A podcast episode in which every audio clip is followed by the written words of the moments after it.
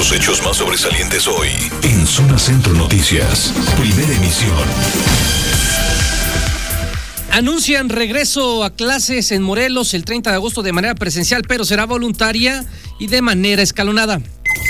Ajustan tarifa del transporte en Morelos de dos pesos. Siguen bloqueos por falta de agua, ahora apagones también en la capital morelense. Es tiempo de informar. Es tiempo de la verdad.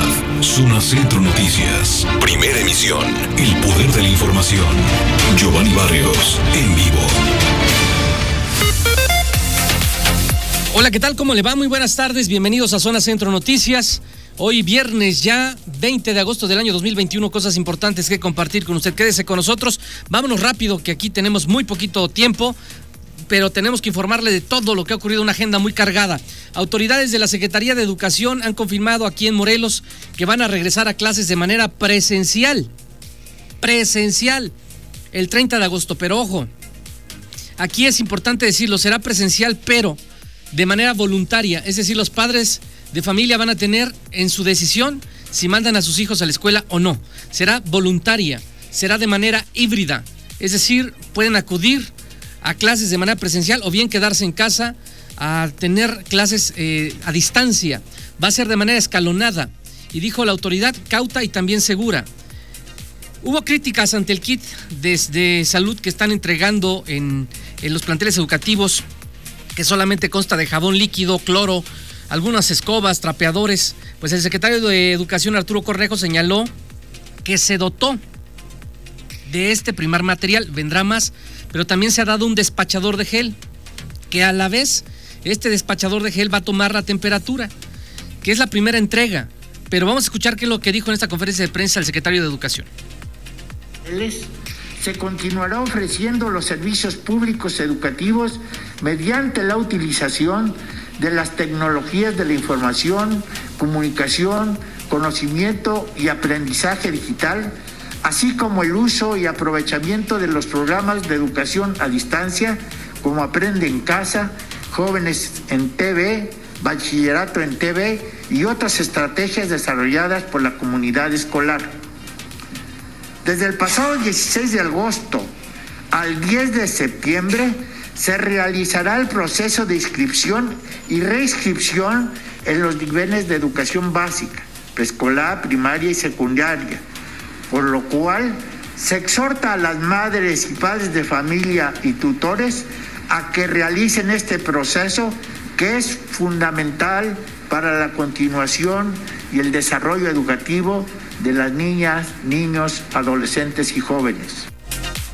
Por su parte, el director del Instituto de Educación Básica del Estado de Morelos, Eliasín Salgado de La Paz, ha dado a conocer que en Morelos en Morelos hay 1.746 escuelas de nivel básico. 1.746 escuelas de nivel básico, pero no todas van a poder regresar. Solamente van a poder regresar 1.007 escuelas.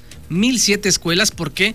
Porque estas escuelas tienen las condiciones para hacerlo, es decir, no tienen fallas estructurales, tienen agua, en fin, solamente 1107 escuelas van a poder regresar. ¿Qué va a pasar con las 639 restantes? Bueno, las 639 escuelas restantes de nivel básico requieren de infraestructura. Esta infraestructura se está atendiendo una inversión de 74 millones de pesos que se tendrá que hacer a lo largo de los próximos días, quizá meses, en algunos casos. Pero eh, son entonces 1.107 planteles de educación básica pública los que van a poder regresar, pero también hay 1.127 escuelas particulares en el estado que podrían regresar a clases si así lo determinan, si así es la decisión tanto de padres de familia como de los directivos o dueños de los planteles. Y eh, hasta el momento serán 308 mil alumnos de educación básica, 308 mil alumnos de educación básica que tienen la oportunidad de regresar de manera presencial a las aulas el 30 de agosto o bien pueden seguir en un esquema de eh, estar todavía en educación en casa, pero vamos a escuchar. Siete escuelas que tenemos en el estado de las 1.746 escuelas de educación básica que existen en el estado, 1.107 están en condiciones ya de iniciar porque no tienen ningún problema de infraestructura.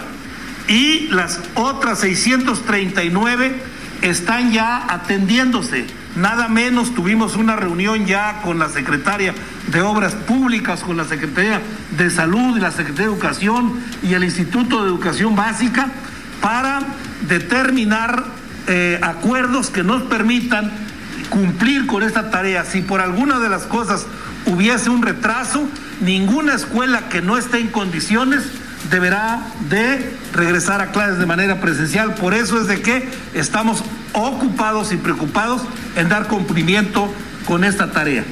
Y bueno, va a ser también escalonada por orden alfabético el regreso a clases. Mucha atención. Lunes, lunes y miércoles, días lunes y miércoles, van a acudir alumnos cuya letra de apellido paterno comiencen con la letra de la A a la M. Martes y jueves de la N a la Z. Eh, eso es eh, para nivel preescolar. Entonces, lunes, miércoles de la A a la M, bueno, de manera general a nivel básico también de la A a la M, lunes y miércoles, martes y jueves de la N a la Z y el viernes será para emparejamiento remedial. Eso es lo que determinó la autoridad. Entonces, otra vez, lunes y miércoles, alumnos cuya letra de apellido paterno comiencen de la A a la M, martes y jueves de la N a la Z, viernes para emparejamiento remedial. Los horarios para preescolar, los horarios para preescolar van a ser de las 9 de la mañana a las 11 de la mañana, cuando es de manera presencial. Quienes decidan estar a distancia, a distancia serán atendidos de 11 de la mañana a 12 del día. Eso es para preescolar. Para primaria, para primaria será un horario presencial de 8 de la mañana a 12 de la mañana, de 8 a 12 de manera presencial en primaria. Para quien desea estar a distancia, se va a atender de 12 del día a 13 horas. Para el turno vespertino de primaria, es decir, para quienes van en la tarde a la primaria, eh, será de las 13 horas a las 17 horas de manera presencial, de 1 a 5 de la tarde, y a distancia será de 5.30 o de 17.30 a 18.30 horas, a las 6.30 de la, de la tarde, para quienes desean a distancia en turno vespertino de primaria. En secundaria, el turno matutino será de 7.10 de la mañana a 12 del día de manera presencial, a distancia de 12 a 13.30 horas. Para el turno vespertino de secundaria será de 13.30 horas a 18.30 de manera presencial. Para quien desee estar a distancia, para el turno vespertino de secundaria será de 18.30 a 19.40 horas. En la modalidad para secundaria será acudir los alumnos una semana de la letra A a la M y una semana de la N a la Z, es decir, en secundaria una semana van a ir quienes eh, la letra de apellido paterno comience de la A a la M, la siguiente semana de la N a la Z, es decir, van a ser semanas salteadas. Los módulos se tendrán que ajustar a 35 minutos, es lo que nos dice la autoridad y es así como arranca. La pregunta es, ¿qué va a pasar si alguien se contagia o tiene COVID o se detecta con COVID? ¿Se va a cerrar el plantel con una persona? Dice la autoridad que no. Si es un salón, pueden restringir el salón. Vamos a escuchar adelante, Itzel Galván. ¿Qué tal, Giovanni? Muy buenas tardes. Buenas tardes también para el auditorio. Efectivamente, las autoridades de la Secretaría de Educación, de, de voz de su titular, Luis Arturo Cornejo la Torre, pues explicó que en caso de que se registre un solo contagio de COVID-19 al interior de, el, de alguna escuela, ya con el regreso a clases de manera presencial, pues no optarán por el cierre del plantel educativo, pero sí tienen establecido ya un protocolo de acción en caso de que esto se registre. El funcionario estatal manifestó que en cuanto a algún pequeño, algún estudiante presente o se registre como caso positivo, se enviará de manera inmediata a la clínica de salud e incluso informó que se están informando o dando esta información a, las, los planteles, a las autoridades de estas escuelas sobre los centros de salud más cercanos a cada uno de los planteles para dar atención médica inmediata. También se establecerá una especie de cerco con los estudiantes, los alumnos que hayan estado en contacto directo con el caso positivo y se establecerán eh, medidas. Sin embargo, sí dijo que seguirán en operación eh, pues el resto del plantel o la totalidad del plantel y se elimina esta eh, posibilidad del cierre como sí se había establecido con el programa piloto que arrancó en el mes de junio pasado. Vamos a escuchar. Determinemos, inmediatamente se llevará a la persona afectada al centro de salud más cercano ya le estamos mandando a todas las escuelas cuáles son los centros de salud para que se les dé la atención inmediata. Desde luego a los alumnos que estuvieron cerca de la persona esta que tuvo este padecimiento, igualmente vaya al centro de salud o los del centro de salud vayan y los atiendan. Y que desde luego las escuelas la norma, si es un salón, pues tomaremos las medidas en ese salón de clases. ¿no? Pero ya no el cierre de la escuela con un solo caso. Con un solo caso no. Están dadas entonces las condiciones para el regreso a clases presenciales de forma voluntaria e híbrida. Exactamente. Y los kits serán eh, entregados, no sé, ya los Ahí escuchamos, eh, Giovanni, la voz del secretario de Educación en el Estado, Luis Arturo Cornejo, a la torre. Hasta aquí mi reporte, Giovanni. Gracias, Itzel. Bueno, y también las autoridades mencionaron que fueron 23.300 docentes que estuvieron en cursos para este regreso a clases. Entonces, todo parece indicar que habrá un regreso a clases de manera presencial próximo 30 de agosto en el estado de Morelos salvo que otra cosa ocurra en los próximos días, pero está el regreso presencial a las aulas de manera voluntaria. Así se ha anunciado por parte de la autoridad. En Jojutla, en Jojutla dice que hay incertidumbre debido al tema del regreso a clases. Vamos con Luis Moreno, ¿por qué y quién lo dice? Luis, adelante. Giovanni, como bien lo informas, eh, Auditorio Margarita Morales Vázquez, directora de Educación del municipio de Jojutla, informó que al menos esta localidad se encuentra en una total incertidumbre en el sector educativo debido al tema del regreso a clases. En este sentido, la funcionaria aseguró que solo se trata de seguir las recomendaciones tanto a nivel federal como estatal, esto al recordar que la última alternativa la tienen los padres de familia. Escuchemos parte de la entrevista. Tal cual se está planteando desde el gobierno federal en donde eh, el Instituto de Educación Básica del Estado de Morelos está proporcionando un kit, un kit mm, que se puede implementar para los mecanismos de bioseguridad. Les van a otorgar gel antibacterial, dispensador automático de gel, termómetro digital, eh, por ahí también sanitizante, cloro y eh, cubrebocas para los estudiantes. Bien, eh, todavía faltan reuniones, todavía no, no hay una situación concreta. ¿Hay una incertidumbre para este regreso todavía? En esos mecanismos tengo entendido que están cada uno de los planteles educativos, a razón de que estaba ya integrado ese comité o como le consejo, como le están llamando.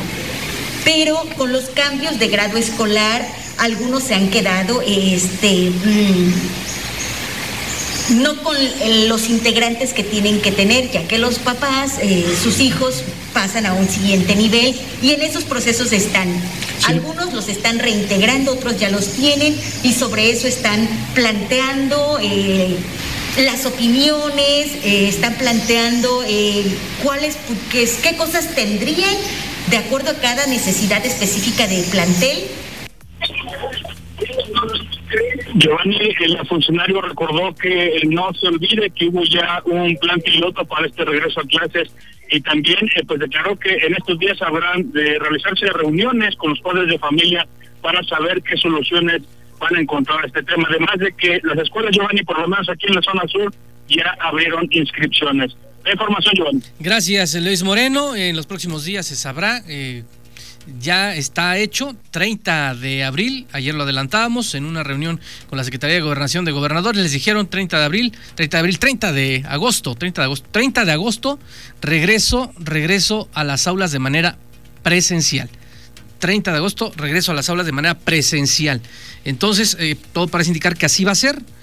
Si eh, los padres de familia deciden no y seguir a distancia, bueno, se verá hasta dónde y cuántos alumnos están acudiendo y ya de ahí pues también las autoridades tendrán que determinar lo conducente. Por lo pronto este fue el anuncio y a 10 días de este regreso a clases tengo que decirle que muy lamentablemente muchos planteles educativos sufrieron robos. Hoy se está registrando otro.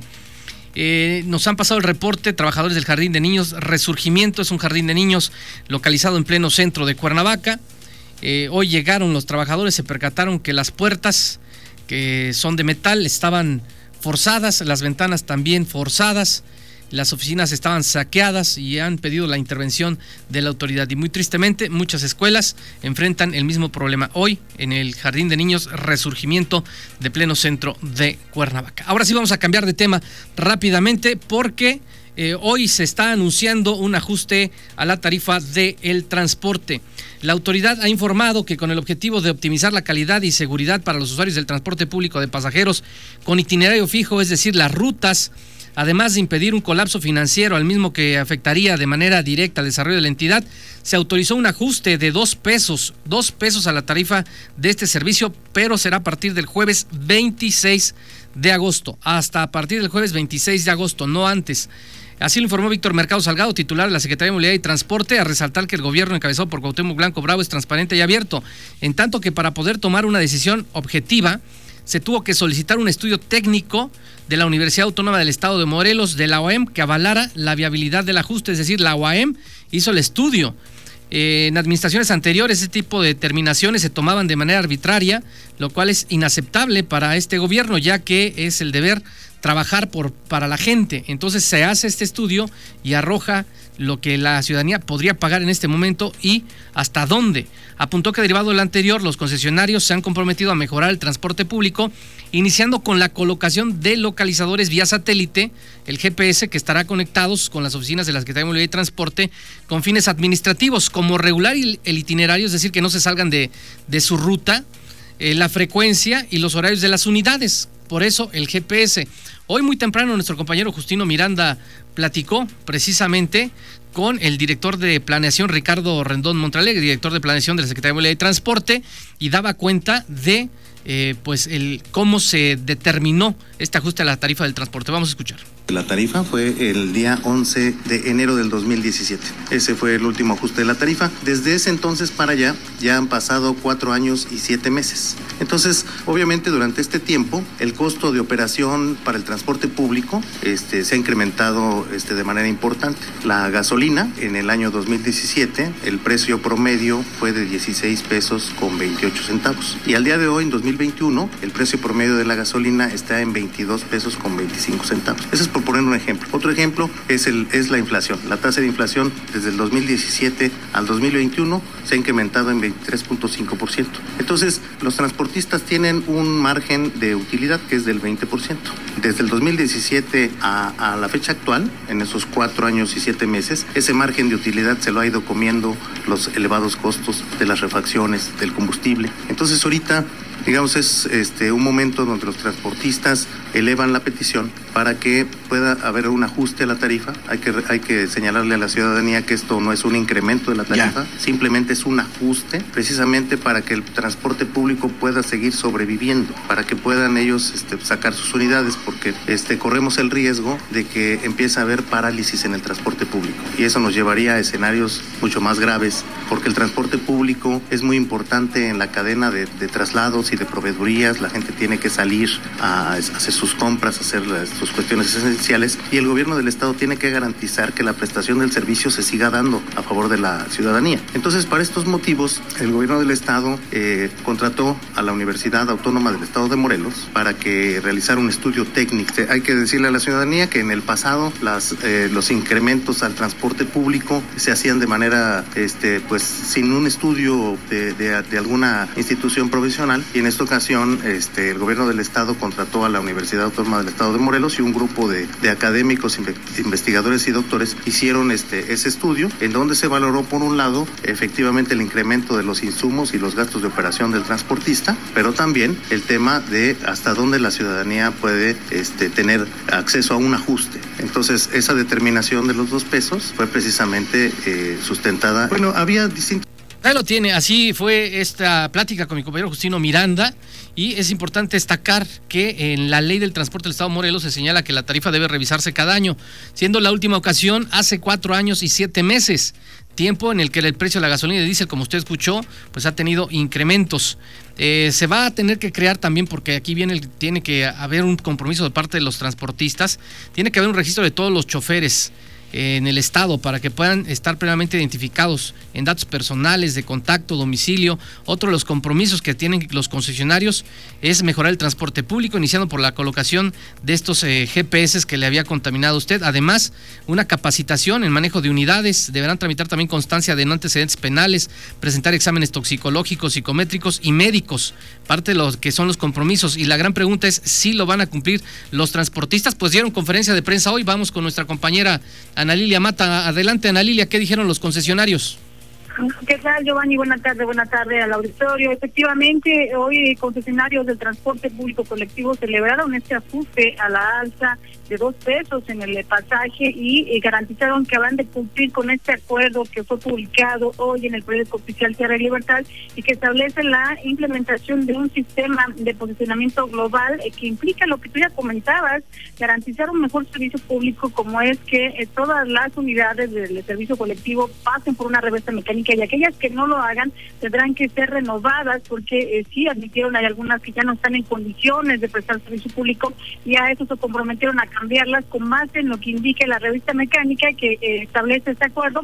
De igual forma, eh, señalaron, estarían ya avanzando la eh, colocación de estos sistemas eh, geosatelitales que es para localizar justamente a las unidades, los GPS, de acuerdo con los líderes de la Federación Auténtica del Transporte y de Rutas Unidas, cerca de un 50% de las rutas ya cuentan con este GPS y avanzarían con el resto para garantizar la seguridad de los usuarios.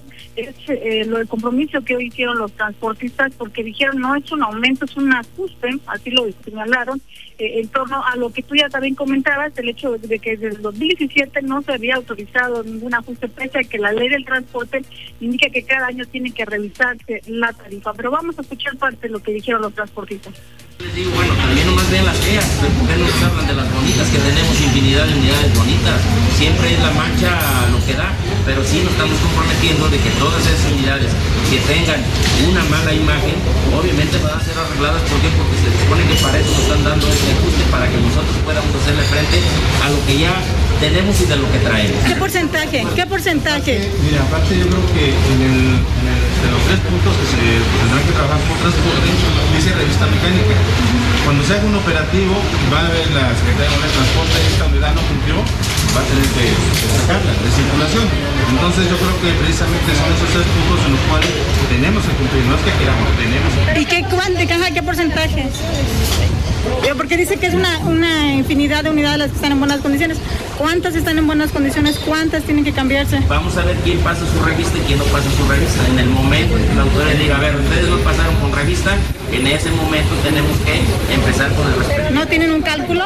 Eh, una estadística de decirte, oye, ¿sabes qué? Un 10% no pasa, yo te diría... Bueno, pues es el compromiso que hicieron hoy los transportistas, Giovanni, cumplir hasta diciembre, es el plazo que establece el acuerdo emitido por la Secretaría de Movilidad. En diciembre tienen que ya estar eh, cumpliendo con la renovación de unidades, con la instalación de los GPS y con la certificación de los choferes. Aquellos que no pasen exámenes toxicológicos, revisión médica, no podrán eh, operar ninguna unidad no podrán acceder al gafete de operador y por tal no podrán prestar más ya el servicio público. Esa información, Giovanni. Gracias, Ana Lilia. Esperando que estas, eh, estos compromisos se cumplan. Eh, algo novedoso es el GPS, porque con el GPS van a poder eh, también detectar si las unidades tienen que empezar a prestar servicio a las 5 de la tarde, a las 5 de la mañana hasta las 10 de la noche, ahí se puede observar y que no se salgan de ruta. Eso es algo que se está implementando de manera novedosa. Bueno, el transporte público, por darle algún dato, eh, genera aproximadamente 6 mil empleos directos y dependen igual número de familias y 18 mil empleos indirectos. También reaccionaron transportistas de la zona sur. Sí hay molestia ante la sociedad, eh, pero en la zona sur también hubo reacción por parte de los transportistas. Adelante, te escuchamos, Luis Moreno. Giovanni, líder de Rutas Unidas en la zona sur del estado, Leopoldo Driosola Reyes, manifestó que el incremento al pasaje en la entidad viene a ser un respiro tras más de cuatro años de no implementarse un reajuste en la tarifa. Será a partir del 26 de agosto que se cobren dos pesos más a la tarifa y precisar que el pago mínimo, por lo menos aquí en la zona sur, Giovanni, eh, por pasaje es de 8 pesos, por lo que a partir de la próxima semana será de 10 pesos. Escuchemos parte de la entrevista ¿Nos regala su nombre completo y cargo de representación, por favor? Soy el licenciado Leopoldo Driosola Reyes, presidente de Rutas Unidas de la región Sur Poniente. Pues coméntenos una noticia que cierra este fin de semana importante, eh, el incremento a la tarifa de pasaje. Sí, afortunadamente ya el gobernador del estado tuvo bien a, a mandar a publicar el decreto donde se nos autoriza que podemos ya ajustar la tarifa del transporte colectivo. Toda vez que llevábamos más de cuatro años, siete meses sin recibir un incremento, pues hoy lo vemos con mucha satisfacción porque el transporte colectivo estaba por caer en un colapso desde la pandemia del año pasado, del 20 de marzo del 2020. Veníamos ya siendo muy afectados por la situación de la suspensión de las clases, por la situación que se cerraron muchos negocios o fábricas pues nosotros ya dejamos de percibir muchos muchos usuarios. Giovanni, el líder transportista destacó que en, próximos días sostendrán una reunión con los operadores del servicio del transporte público para dar a conocer de manera oficial la situación. Los factores que han propiciado, Giovanni, el reajuste en el incremento de eh, lo que es el pasaje son los insumos como la gasolina y la situación que ya hemos escuchado de la pandemia que puso a los transportistas al borde del colapso económico. La información, Giovanni. Gracias, gracias eh, Luis Moreno. Bueno, los compromisos que se están ahí, porque también están ahí destacados los compromisos que se están haciendo con los transportistas, los transportistas los que deben de cumplir, ojalá y de verdad que se cumplan eh, para mejorar el transporte aquí en esta entidad. Ayer, ayer hubo un enfrentamiento en Yautepec, duró eh, varios minutos este enfrentamiento entre autoridades y de delincuentes. Ya hay nombres, ya están identificados. Vamos a escuchar lo que ocurrió ayer allá en, en Cocoyoc, Yautepec. Vamos a escuchar. Están agarrando a balazos. No. Están agarrando. Se están agarrando a balazos allá abajo en la gasolinería.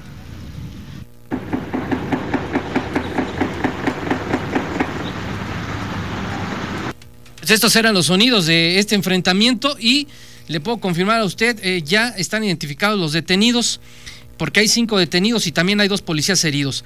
Hay un comunicado que se está emitiendo en este momento por parte de la autoridad, dice, con relación al enfrentamiento armado registrado la noche de este jueves 19 de agosto entre un grupo de presuntos delincuentes y elementos de la Fiscalía en un domicilio ubicado en el municipio de Yautepec, la Fiscalía General del Estado informa que elementos de la Agencia de Investigación Criminal, al realizar actos de investigación derivados de un cateo realizado la tarde del miércoles 18 de agosto en un domicilio ubicado en el poblado de Cocoyoc, lugar donde se aseguraron dos armas largas tipo AR-15 y AK-47, así como droga y un vehículo con reporte de robo, y ampliando las investigaciones sobre un grupo delictivo que opera en la zona oriente del estado, acudieron a la colonia Lucio Moreno del municipio de Yautepec.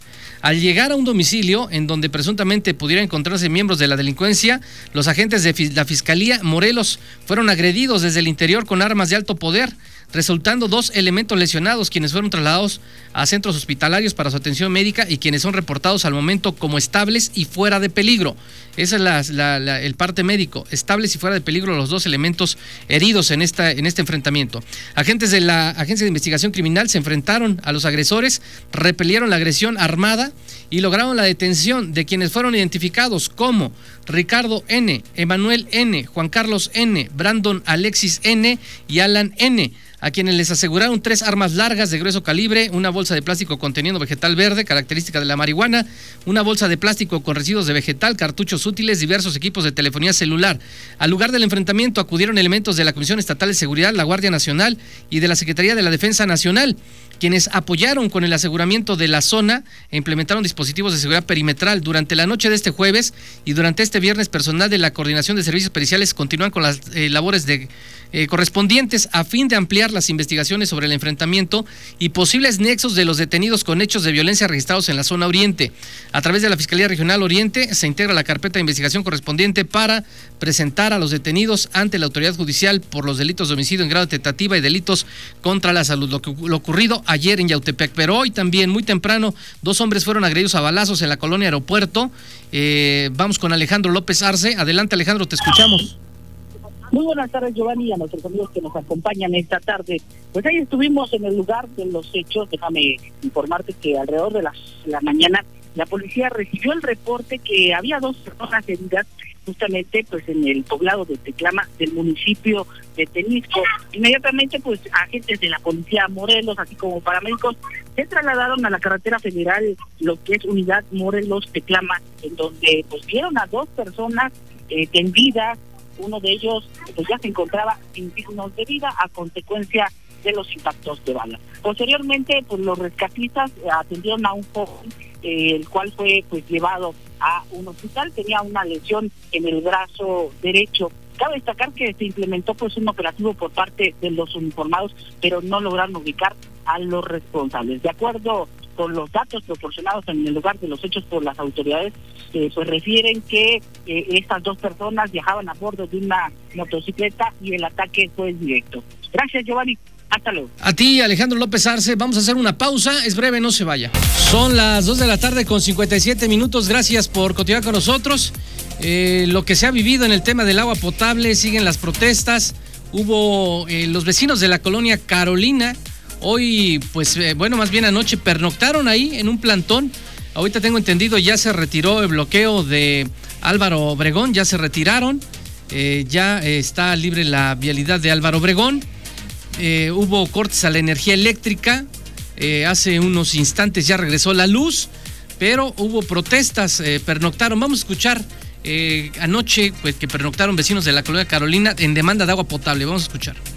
Hola, buenos días, ¿cómo estás? Hola, muy buenos días. Bien, bien. ¿Se quedaron a dormir? Toda la noche nos quedamos a dormir. ¿Te duele la espalda? Nos duele la espalda, yo creo que a todos, nos duelen los pies, nos duele la cabeza del frío, no, sí estamos bien jodidos. ¿Cómo lo hicieron para pasar el frío? ¿Se abrazaron entre Nos vecinos? abrazamos entre todos los vecinos. Ya hay amor vecinal. Eh, acaba de ocurrir ahorita un incidente con eh, un trabajador de una pipa. Cuéntanos. Pues mira, hace rato llegó la pipa por aquí, por Álvaro Obregón. Le dijimos que no iba a pasar y que se atuviera las consecuencias. Lo fuimos a buscar porque era pipa para, para llenar el, el mercado. Pero la verdad que del parte del mercado nosotros no tenemos apoyo ahorita. ¿Le quitaron las llaves? Le quitamos las pues ahí lo tiene. Y bueno, sí, vaciaron una pipa y hubo diferencia con vecinos. Hay quienes decían, no, no, no desperdiciemos el agua, eh, déjenla pasar. Y bueno, vaciaron la pipa, pero vamos a escuchar eh, en este vaciado de pipa lo que ocurrió precisamente ahí, justo en el momento. Le quitaron el tapón a la pipa y empezaron a, a vaciar el agua. Vamos a escuchar. Te paso el reporte, mira. Tiramos el agua de la pipa, se nos burló la pipa que se nos aventó cuando nosotros le dijimos que no se metiera. Estamos, venimos, abrimos las llaves para que se vacíe. Nos hace falta el líquido, pero no queremos burlas. Y esto fue lo que generó ahí un conflicto entre vecinos. Nuestro compañero Alejandro López Arce está ahí en la colonia Carolina. Adelante, Alejandro, ¿qué está pasando? Buenas tardes, Giovanni, a nuestros amigos que nos escuchan en este espacio. Pues la situación está complicada en la colonia Carolina del municipio de Cuernavaca. Ellos eh, hace tres días iniciaron pues una manifestación por la falta del vital líquido. Eh, cabe destacar que pues aún el problema no se resuelve. Eh, cabe destacar que relacionado de esto, pues cerraron lo que es la avenida Álvaro Obregón y la avenida Morelos. Alrededor de las dos de la tarde, Giovanni, pues los habitantes se quedaron sin luz y sin agua. Ahorita nos encontramos con una vecina quien nos va a comentar pues está sumamente molesta por esta situación. Pues sí, especialmente que estoy bien molesta y estamos todas las compañeras bien molestas, porque no es agradable que no tenemos el agua, ya no las instalan y nos dieron la tole con el dedo. ¿Por qué? Porque nomás empezó a caer una poquita de agua y nos quitan algo. ¿De qué se trata? ¿Venganza? Hablen directamente y si no, ya veremos cómo vamos a actuar para que nos den la luz y nos den el agua, cabrones. Porque nosotros no debemos andar ningún cabrón. Aquí todos pagamos nuestra luz y nuestra agua. Porque si no la pagamos, vienen y nos las cortan y nos cobran este interés por, por reconectándola, que no mamen, no mamen, sean honestos, cabrones, sean, tengan los huevos bien puestos y déjenos la luz y el agua. Eso es lo que pedimos y liberamos a todo el mundo para no perjudicar a la gente por estarles bloqueando las calles. Muchas gracias. Hoy estamos escuchando, Giovanni, eh, eh, alrededor de la una con 50 minutos habían decidido pues abrir la circulación en lo que es la avenida Álvaro Obregón, pero derivado a que les quitaron por unos minutos la luz, volvieron a cerrar la circulación. Así que utilice vías alternas. Gracias, hasta luego. Alejandro Previo, vecinos de la colonia Carolina, Lomas de Atzingo, San Antón, eh, pues habían acudido a tratar de subir las cuchillas en los pozos de agua. ¿Qué ocurrió? Es correcto, pues un grupo de 15 personas a bordo de dos camionetas y un automóvil a las 11 de la mañana decidieron pues ir a los pozos y conectar las cuchillas. El primer pozo que llegaron fue en Subida Chalma, donde se restableció la energía eléctrica y los habitantes de lo que es Loma Catzinco al, eh, y sus alrededores pues, les llegó el vital líquido. Después acudieron al pozo que está en el túnel de la colonia Mirabal que abastece pues a la colonia Carolina, Jiquilpan y La Pradera. Eh, serían aproximadamente la una con 30 minutos cuando ya tenían agua y por último fueron a activar la energía eléctrica del pozo de la colonia Ruiz Cortines. Pero nuevamente en la colonia Carolina pues ya no hay agua. Ese es a lo que se refería la vecina que decía que se trata de una venganza porque ellos subieron el switch y bueno, dijo CFA, bueno, pues si de eso se trata, bajamos el switch completamente. Ellos es lo que intuyen, eh, este apagón de manera general ahí en lo que es la colonia Carolina, también parte de Mirabal. Gracias, Alejandro López Arce, muy buenas tardes y le tendremos más detalles en punto de las seis de la tarde. Por lo pronto, que tenga usted muy buen provecho. La veracidad hecha noticia. Giovanni Barrios informó. En Zona Centro Noticias, primera emisión. El poder de la información.